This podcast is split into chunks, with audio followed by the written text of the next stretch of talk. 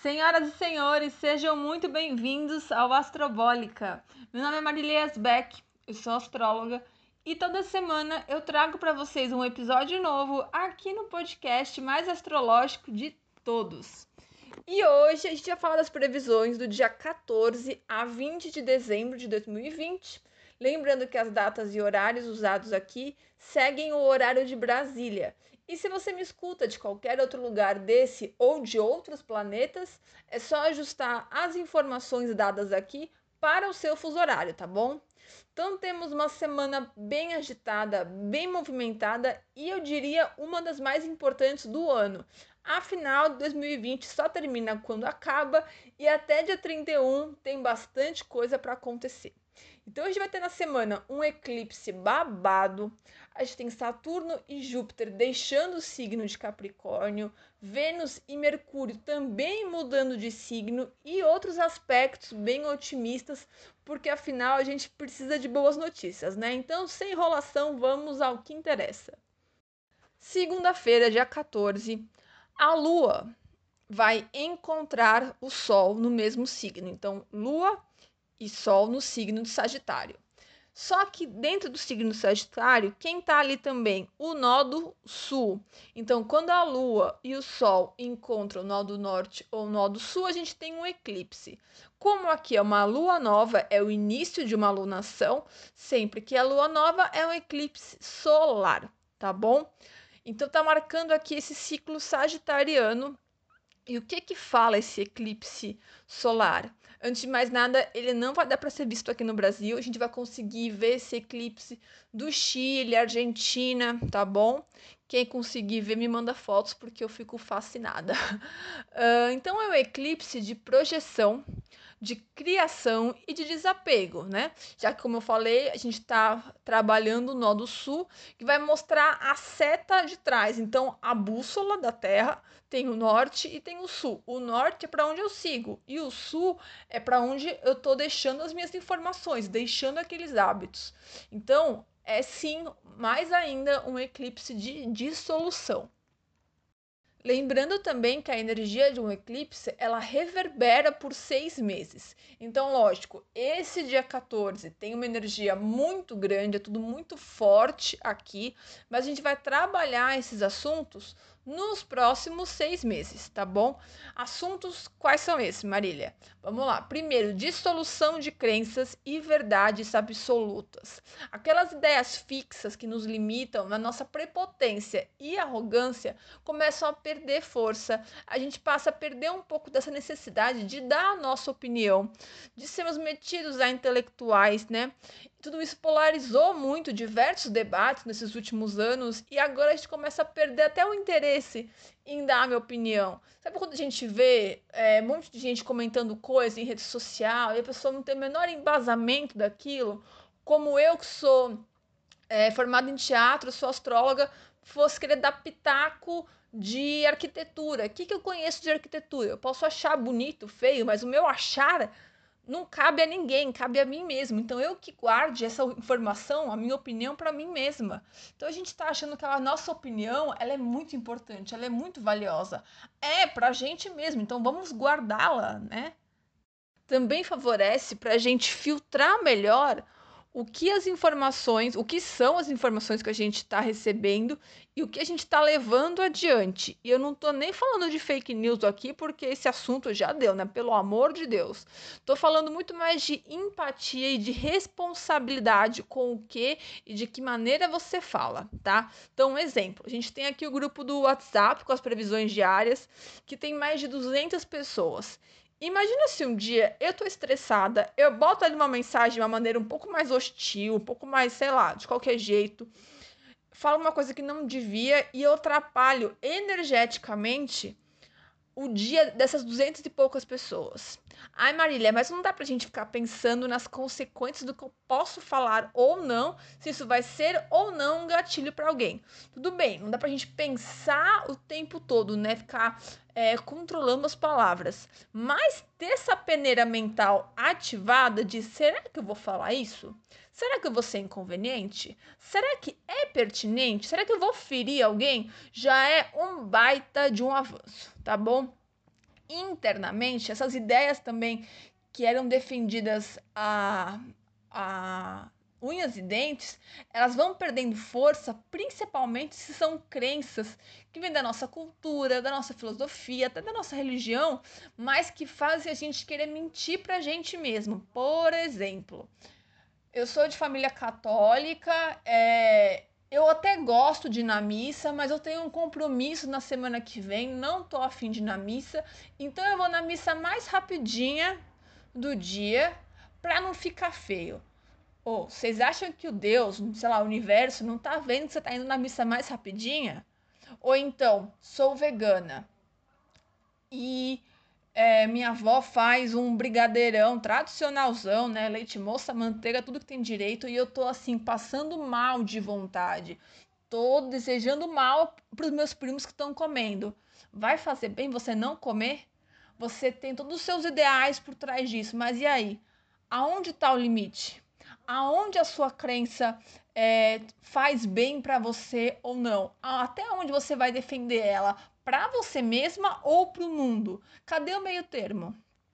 Então estejam abertas a mudar de ideia. Eu falei bastante isso ao longo do ano e vou repetir mais algumas vezes, tá bom?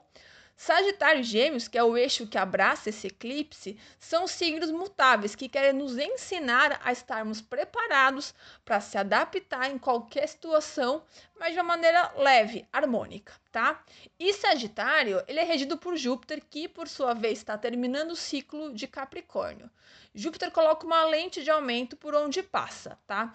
Então a pergunta é: o que você quer que cresça na sua vida? Ah, eu quero que cresça as minhas finanças, eu quero que cresça a minha saúde. Tudo bem, mas será que crescendo as minhas finanças não vai ter que crescer o tempo que eu me desdobro no meu trabalho?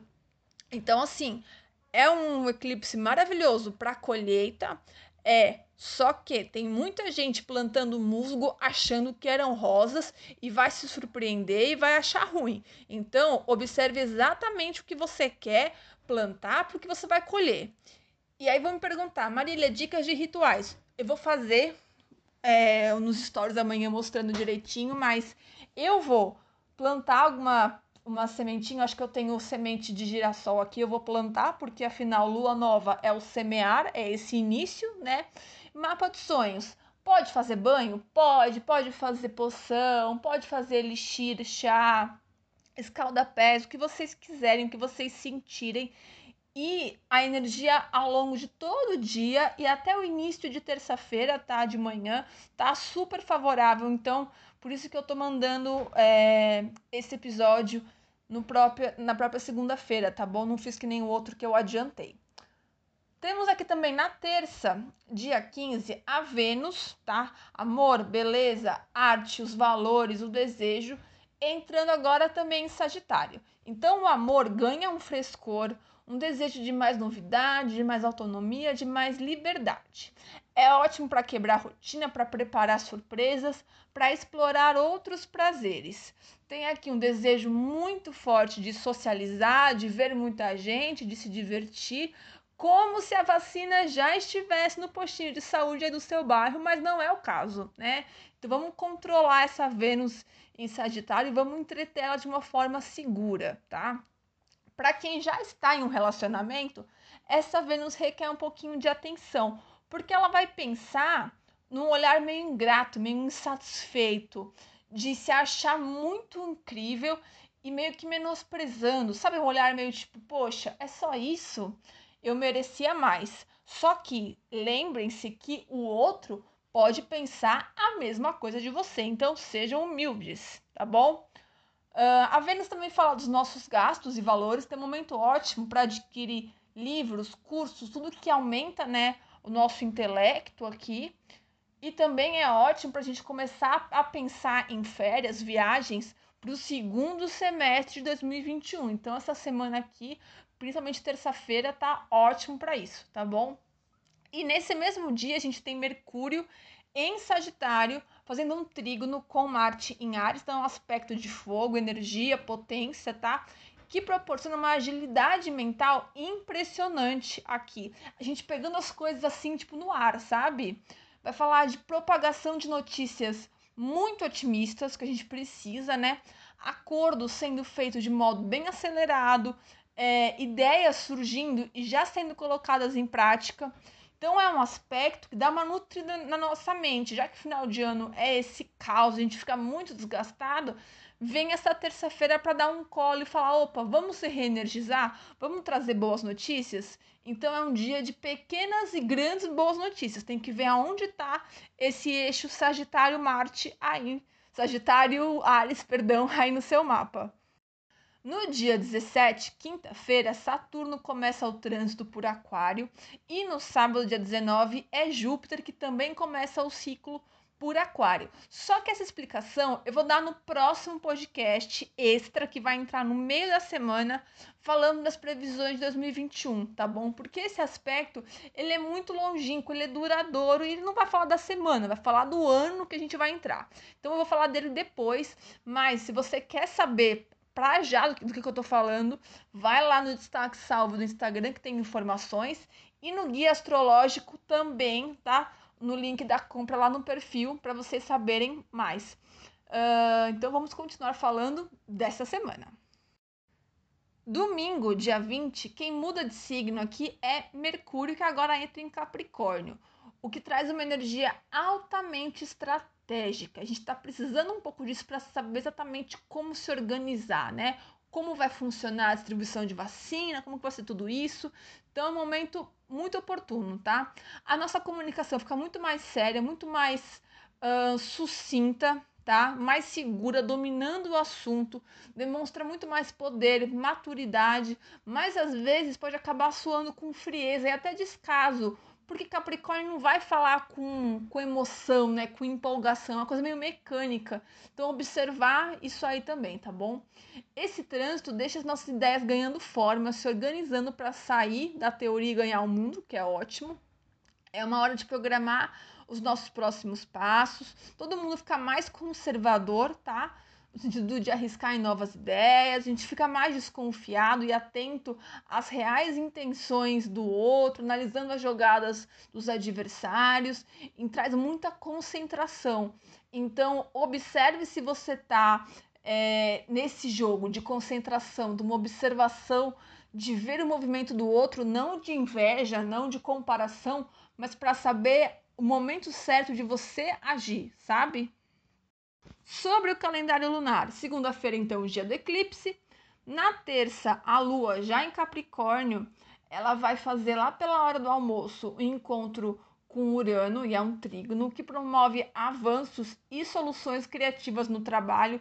Lembrando que terça-feira é o dia que a gente tem ali o encontro de Mercúrio com Marte, que traz boas notícias com essa lua aí em Capricórnio, muito provável que isso se dissolva para questões profissionais mesmo, tá?